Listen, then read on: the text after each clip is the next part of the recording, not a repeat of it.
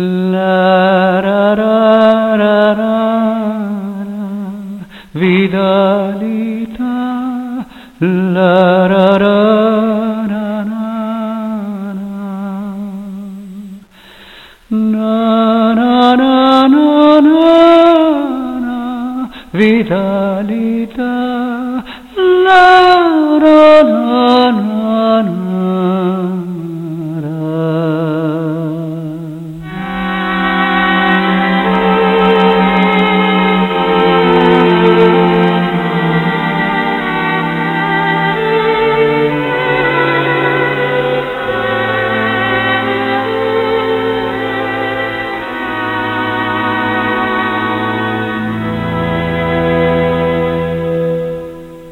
Hola, soy Jairo y como cada semana me dispongo a compartir con vos este espacio de radio en el que tienen asignado un lugar de privilegio la música y las historias y leyendas que nos llegan de aquí y de allá.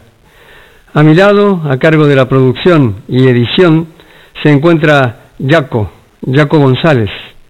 Hoy habrá variedad de temas, pero el espíritu que nos anima o el que anima nuestro entusiasmo es siempre el mismo. Allá vamos.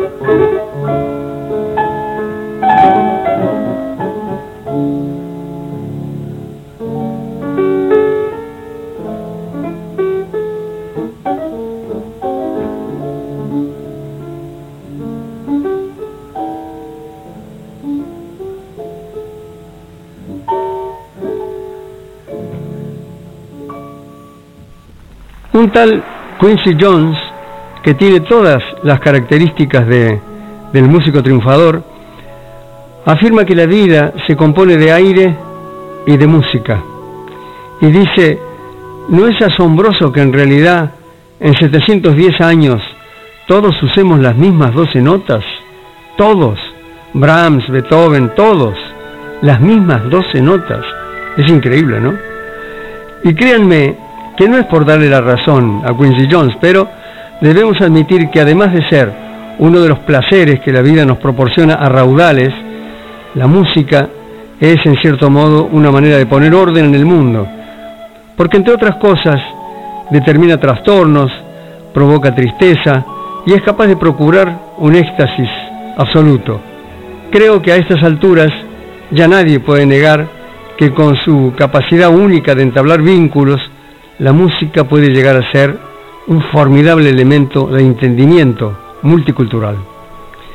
Su lenguaje es la prueba definitiva, al menos así lo pienso, ¿eh? de que las barreras entre los seres humanos no deberían existir. Todos escuchamos música, convivimos con ella. No hay ningún país en el mundo donde la música no esté presente.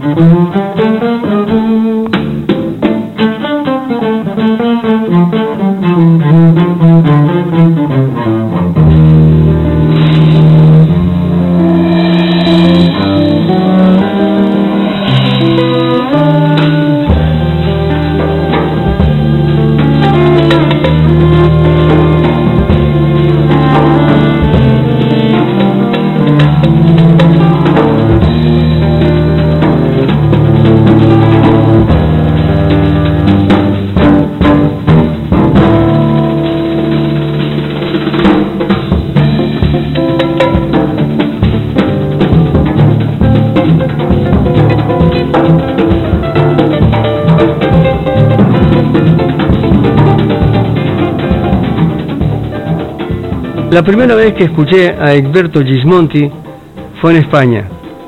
Y fue gracias a Alfredo Remus, el excelente contrabajista, bajista argentino, que cuando llegó a Madrid por primera vez llevó en su valija los primeros trabajos discográficos del gran multiinstrumentista brasileño y nos habló, digo en plural nos habló porque estábamos con él César Gentili y yo, nos habló de Gismonti con gran entusiasmo. Eso sucedió en 1970. Han pasado casi 50 años de eso y no hace mucho tiempo, antes de sus dos bellísimos conciertos en la sala sinfónica del CCK de Buenos Aires, Gismonti dijo cosas como esta. O concerto desta noite é a realização de um sonho de muitos anos. Quero dizer que não só frecuento Argentina há muitos anos, vinte e picos, como por felicidade tenho muitos amigos. Amigos músicos, amigos escritores, amigos poetas, pintores, etc. E depois de muito tempo havia pensado que passados tantos anos de apoio que recebo dos argentinos de uma maneira incomparável, sob o ponto de vista doação, afeto, sensibilidade e, sobretudo, aprendi na Argentina que posso, como músico viajante, conhecer, famílias que se formam, que geram filhos, que geram netos e que os acompanham todos dentro dos teatros? Quando entro num teatro, olho para a plateia. Quando miro para a audiência, para a plateia, tenho uma sensação, primeiro tenho uma sensação agradabilíssima quando todos, sempre, sem exceção, seja CCK, seja Colón, seja, não importa, estão sempre sorrindo Bueno, como os sorrisos são muito representativos, tratei de nominar pelo menos uma representação. Tratei de acreditar, e creio que não estou errado, que os sorrisos querem dizer: Desmonte, estamos te dando, te doando o que temos de mais caro, que é nosso, nosso tempo de vida, porque param sorriem e me deixam fazer exatamente o que eu desejo. Egberto Gismonti emprendió desde niño un largo camino de aprendizaje. Siempre fue un prodigio de talento, pero a través de los años ha sabido pulir ese privilegio con estudios de alto voltaje con los más grandes maestros de su país primero y después también con los más grandes maestros europeos. Entre estos últimos, la compositora y directora de orquesta Nadia Boulanger, con quien también estudiaron armonía y composición músicos de la talla de Quincy Jones, Astor Piazzolla y Michel Legrand, entre otros. Del mismo modo que a Piazzolla, Nadia Boulanger le aconsejó profundizar en su música, que era de esencia tanguera, en su caso, lo instó a nutrirse de la música de su país, por lo que al regresar a Brasil lo hizo decidido a trabajar en la investigación del arte que emanaba de las tribus originarias del Amazonas. Se internó en el corazón de la selva amazónica, donde intentó, tocando su flauta, ponerse en contacto con la milenaria tribu Yagualapiti, una de las 14 tribus asentadas en el Parque de Xingu, un área reservada del Mato Grosso, en el corazón de Brasil. Unos 5.500 aborígenes conviven distribuidos en distintas etnias y mantienen las costumbres y rituales que son los suyos desde hace más de 10 siglos.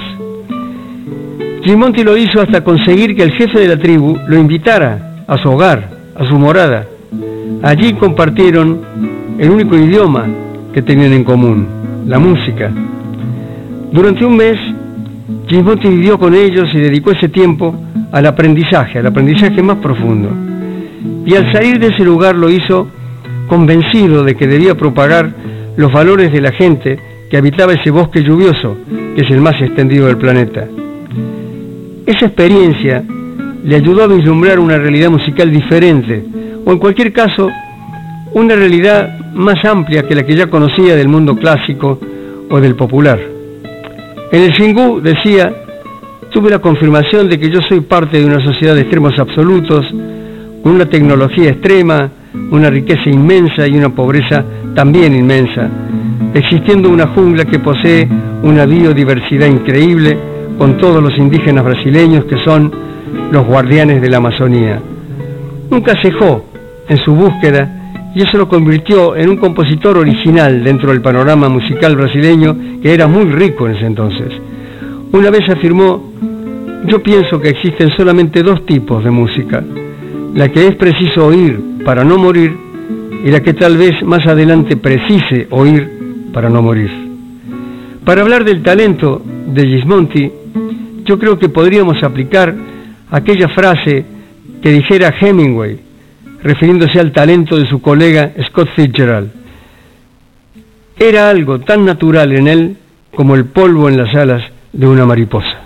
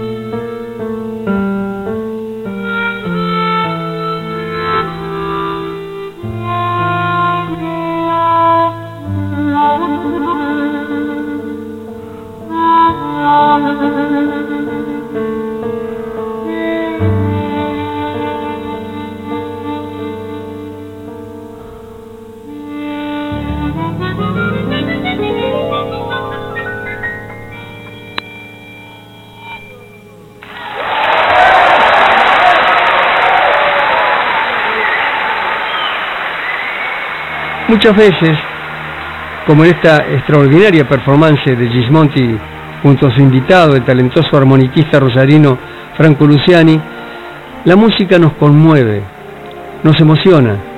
Y salimos del auditorio o del teatro, del lugar donde los hemos escuchado, preguntándonos cómo y por qué la música actúa así sobre nosotros, o visto desde una perspectiva más general, eh, preguntarnos por qué la música se ha afirmado definitivamente como una clara expresión universal.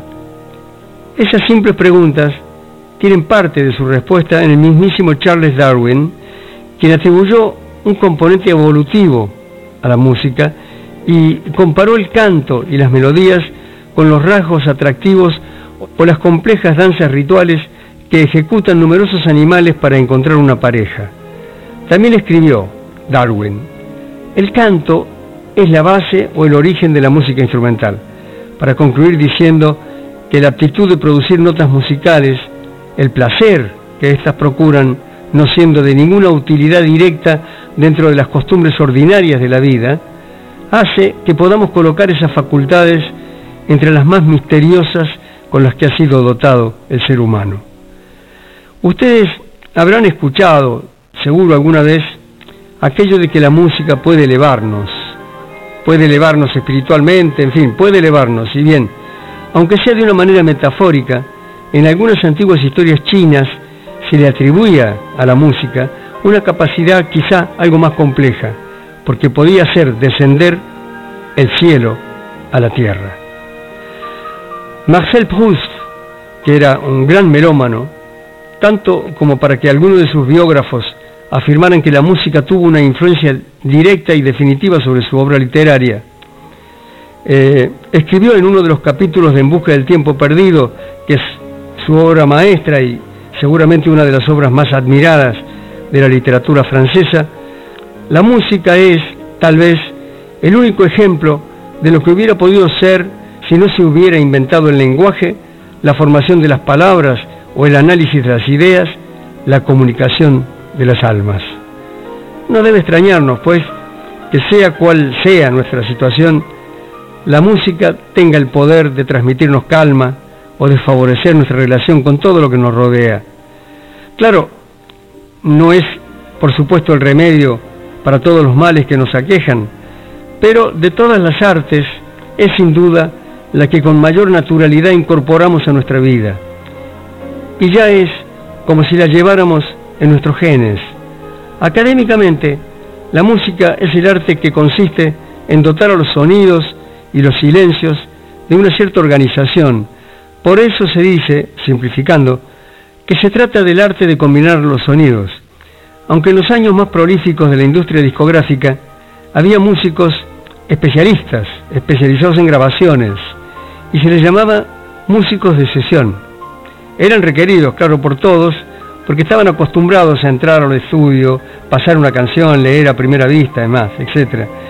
Iban todos los días de un estudio a otro, por lo que en lugar de el arte de combinar los sonidos, la música se había transformado para ellos en el arte de combinar los horarios.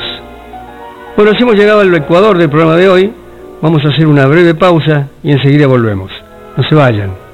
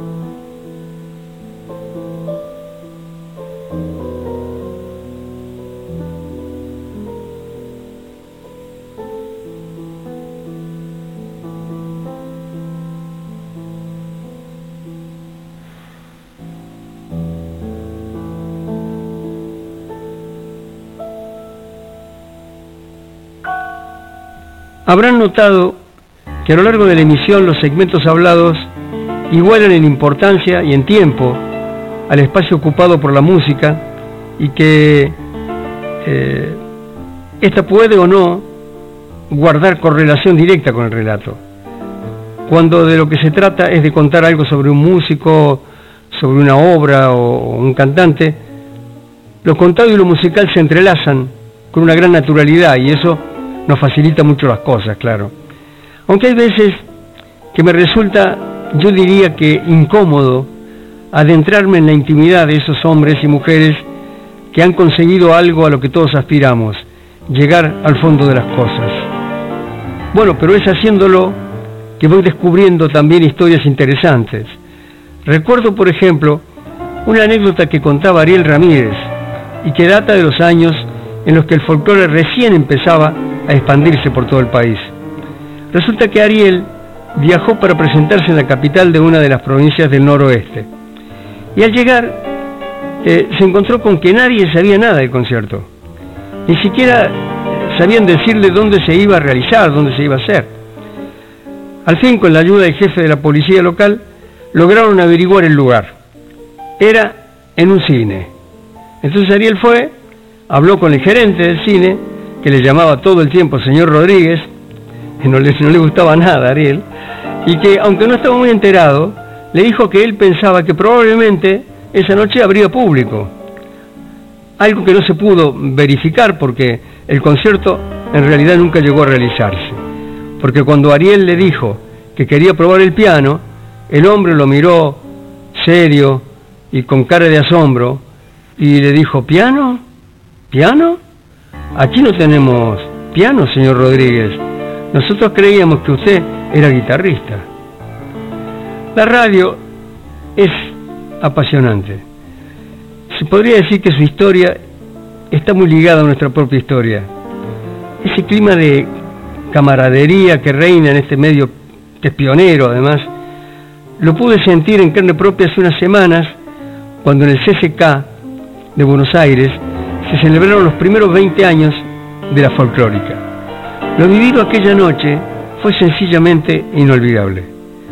La música, que es sin duda el alma de la emisora, tuvo un lugar de preponderancia, pero cuando me tocó intervenir, sentí la necesidad de contarle al público que colmaba la sala, por cierto, cómo fue que llegué a formar parte del staff de la emisora. Un día me propusieron hacer un programa en la folclórica. Yo se los agradecí mucho, pero no había incursionado nunca en el medio radial y para hacerlo primero tenía que demostrar que sería capaz de algo así. Dicho de otro modo, antes de lanzarme a la aventura, debía demostrarme a mí mismo y sobre todo demostrarles a los que saben verdaderamente del asunto si estaba capacitado o no para llevar adelante un proyecto de esa naturaleza. Entonces, Jaco y yo, partiendo de una idea, grabamos en mi casa un segmento corto y cuando lo terminamos los llamamos a ellos por teléfono y vinieron a escucharlo. Vinieron Marcelo Simón y Martín Jiménez y es, bueno, gracias al visto bueno que obtuvimos de ambos, que estamos acá hoy con esta propuesta.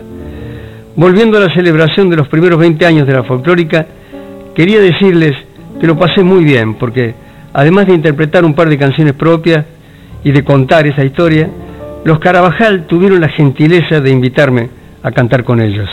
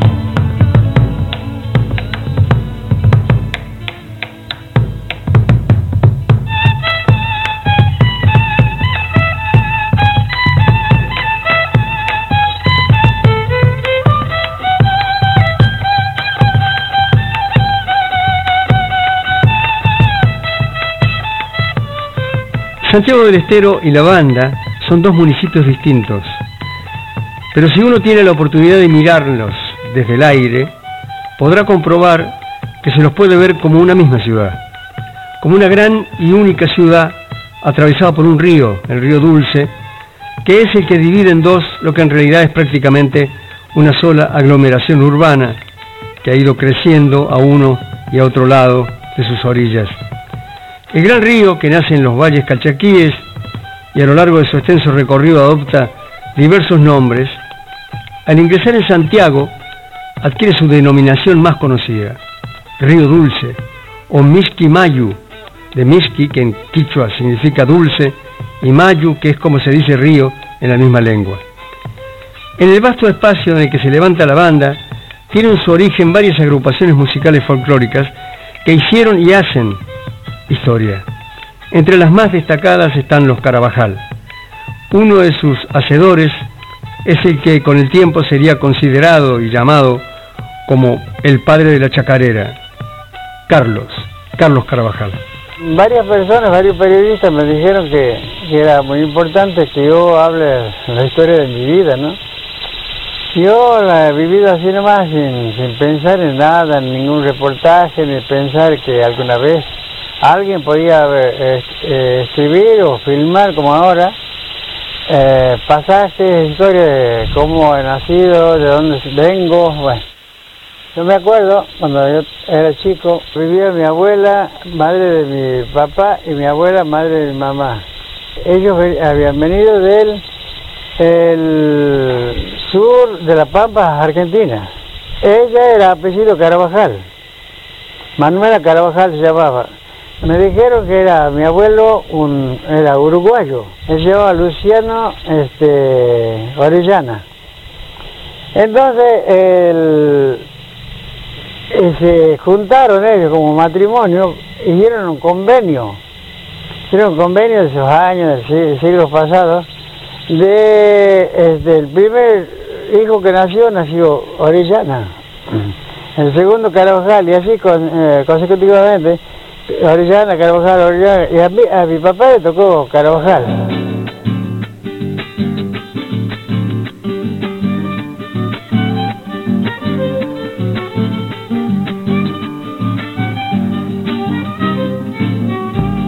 abriendo la noche, borrando fronteras, con su corazón de bombo camina la chacarera.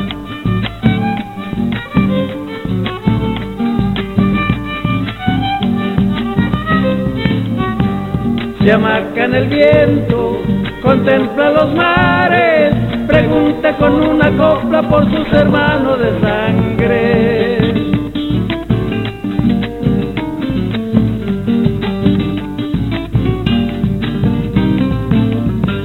La tierra que es madre te da los sonidos, sabores y sin sabores se quedan en los caminos, abriendo la noche, borrando fronteras, con su corazón de bombo camina la chacarera.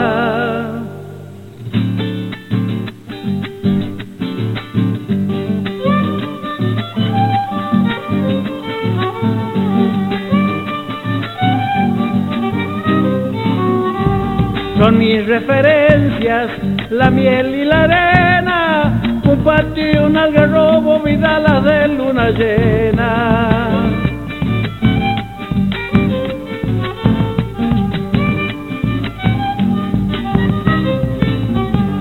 Salitres plateados, chipacos calientes, violines de Salamanca y el bailarín diferente.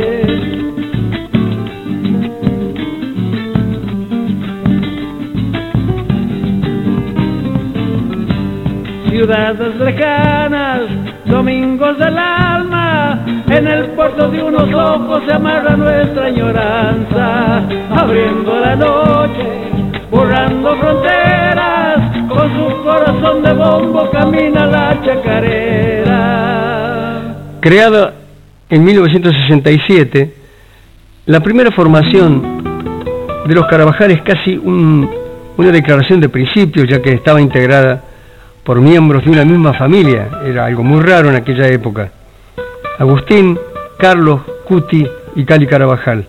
En realidad, dos de ellos, Agustín y Carlos, habían integrado antes el conjunto tradicional santiagueño Chaquihuaynas y después de montar el grupo familiar pasaron a los manceros de Onofre Paz, algo que más tarde también haría Cuti. Pero de todos modos, la semilla de los Carabajal permanecía intacta. Era natural entonces la incorporación al grupo del entrañable Milla, que por muy poco no integró el grupo inicial. Y también eh, era natural que poco después, en 1970, lo hicieran Roberto y Peteco. Los tres, Milla, Roberto y Peteco, surgidos naturalmente de la entraña familiar. En tu viejo brazo se quedó el ayer con lo del alma arisca que se fue, el tiempo en tus manos solas quedó tendido sobre la luz, sangre se seca en la mañana, lloran los hilos a la voz del sol, el grito inca estremeció el dolor.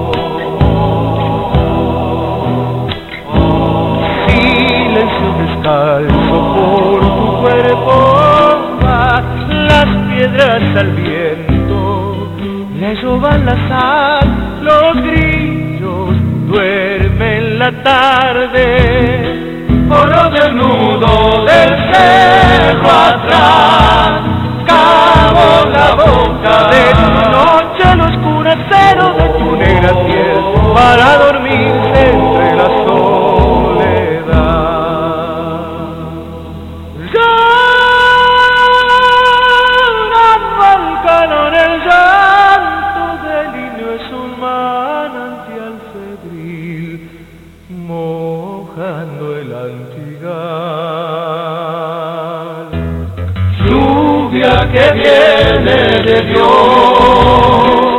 Antiguo cansancio, lento su andar, tiene una lanza por el cardón. Y en sus espinas dejó las manos para la sangre con otro color, y al rayo loco dio su corazón.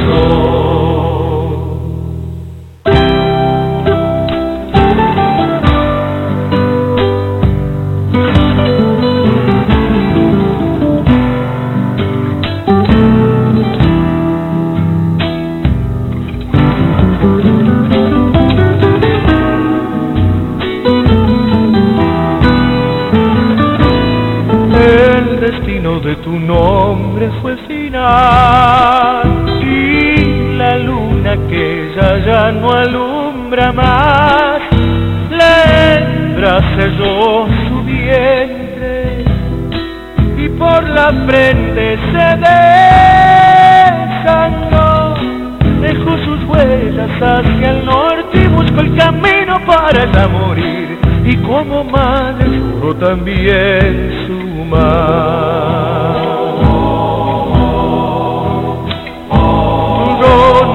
Ronda por adentro el amo sideral, anda por tus venas desde que se fue levanta sus ojos negros para cubrirte muerta y leal. Pecho en la roca como una sin gritar su voz, solo en el cielo ya una maldición.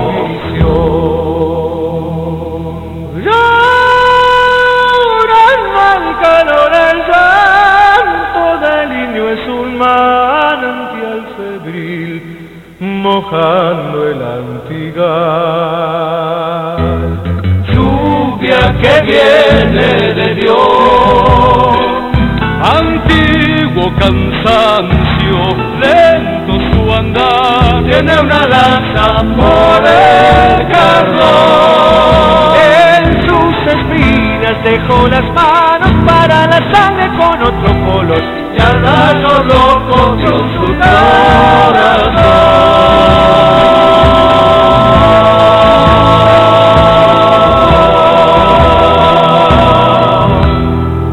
Hay que decir que para ese entonces el de los Carabajal era ya un auténtico semillero de músicos y cantores y de jugadores de fútbol porque tenían varios que jugaban muy bien a la pelota.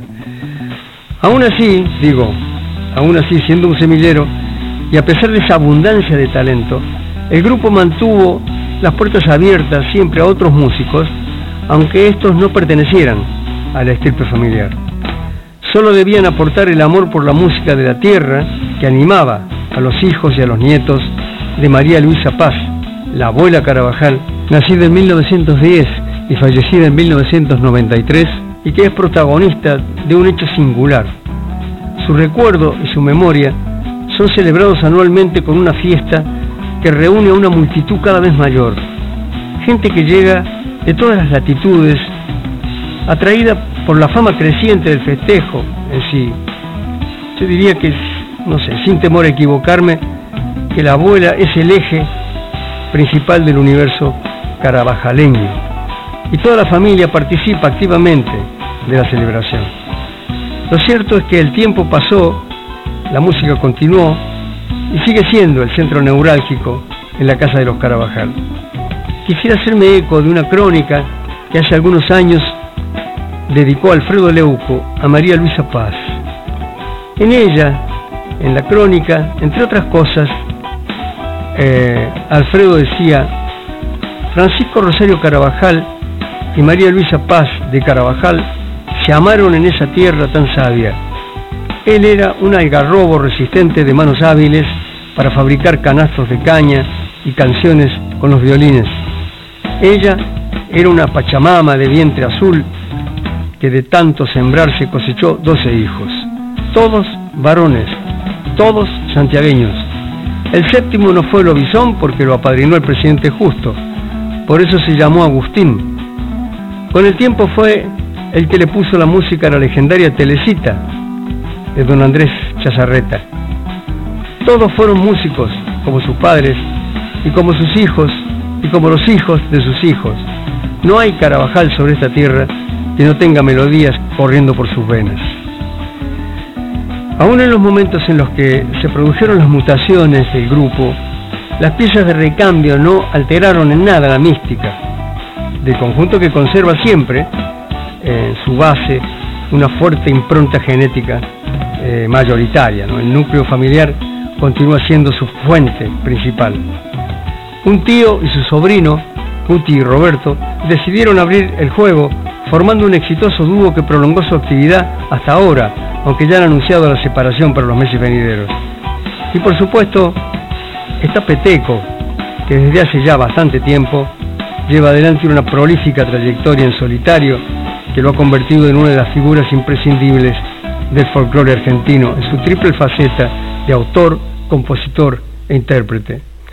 Podría decirse que en la misma medida que el Miski Mayu se abre en sus afluentes al dejar atrás la banda, los Carabajal nacen, se multiplican y se expanden en chacareras.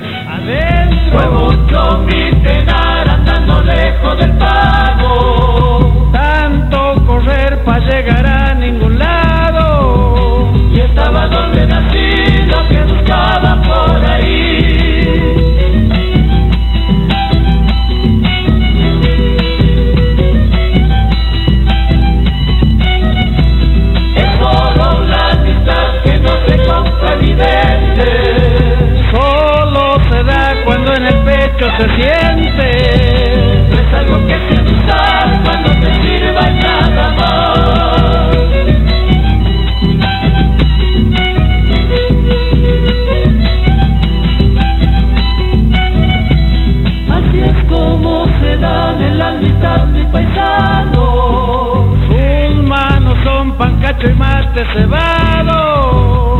Y la flor de la humildad se le su rancho perfumado.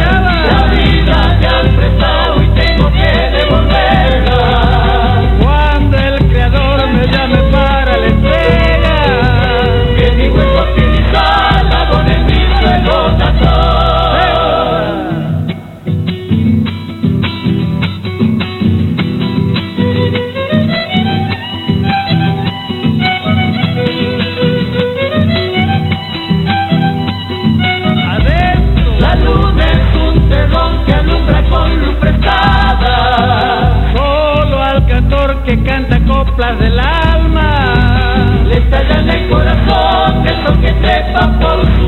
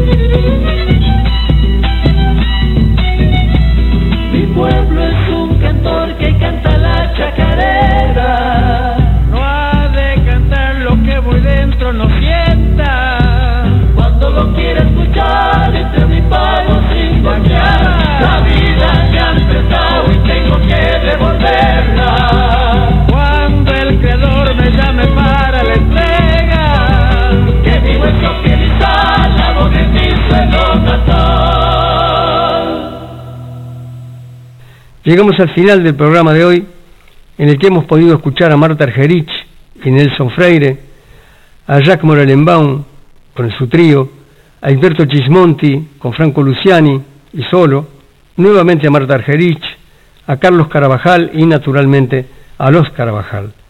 Los esperamos la semana que viene para compartir con nosotros música, historias y leyendas de aquí y de allá.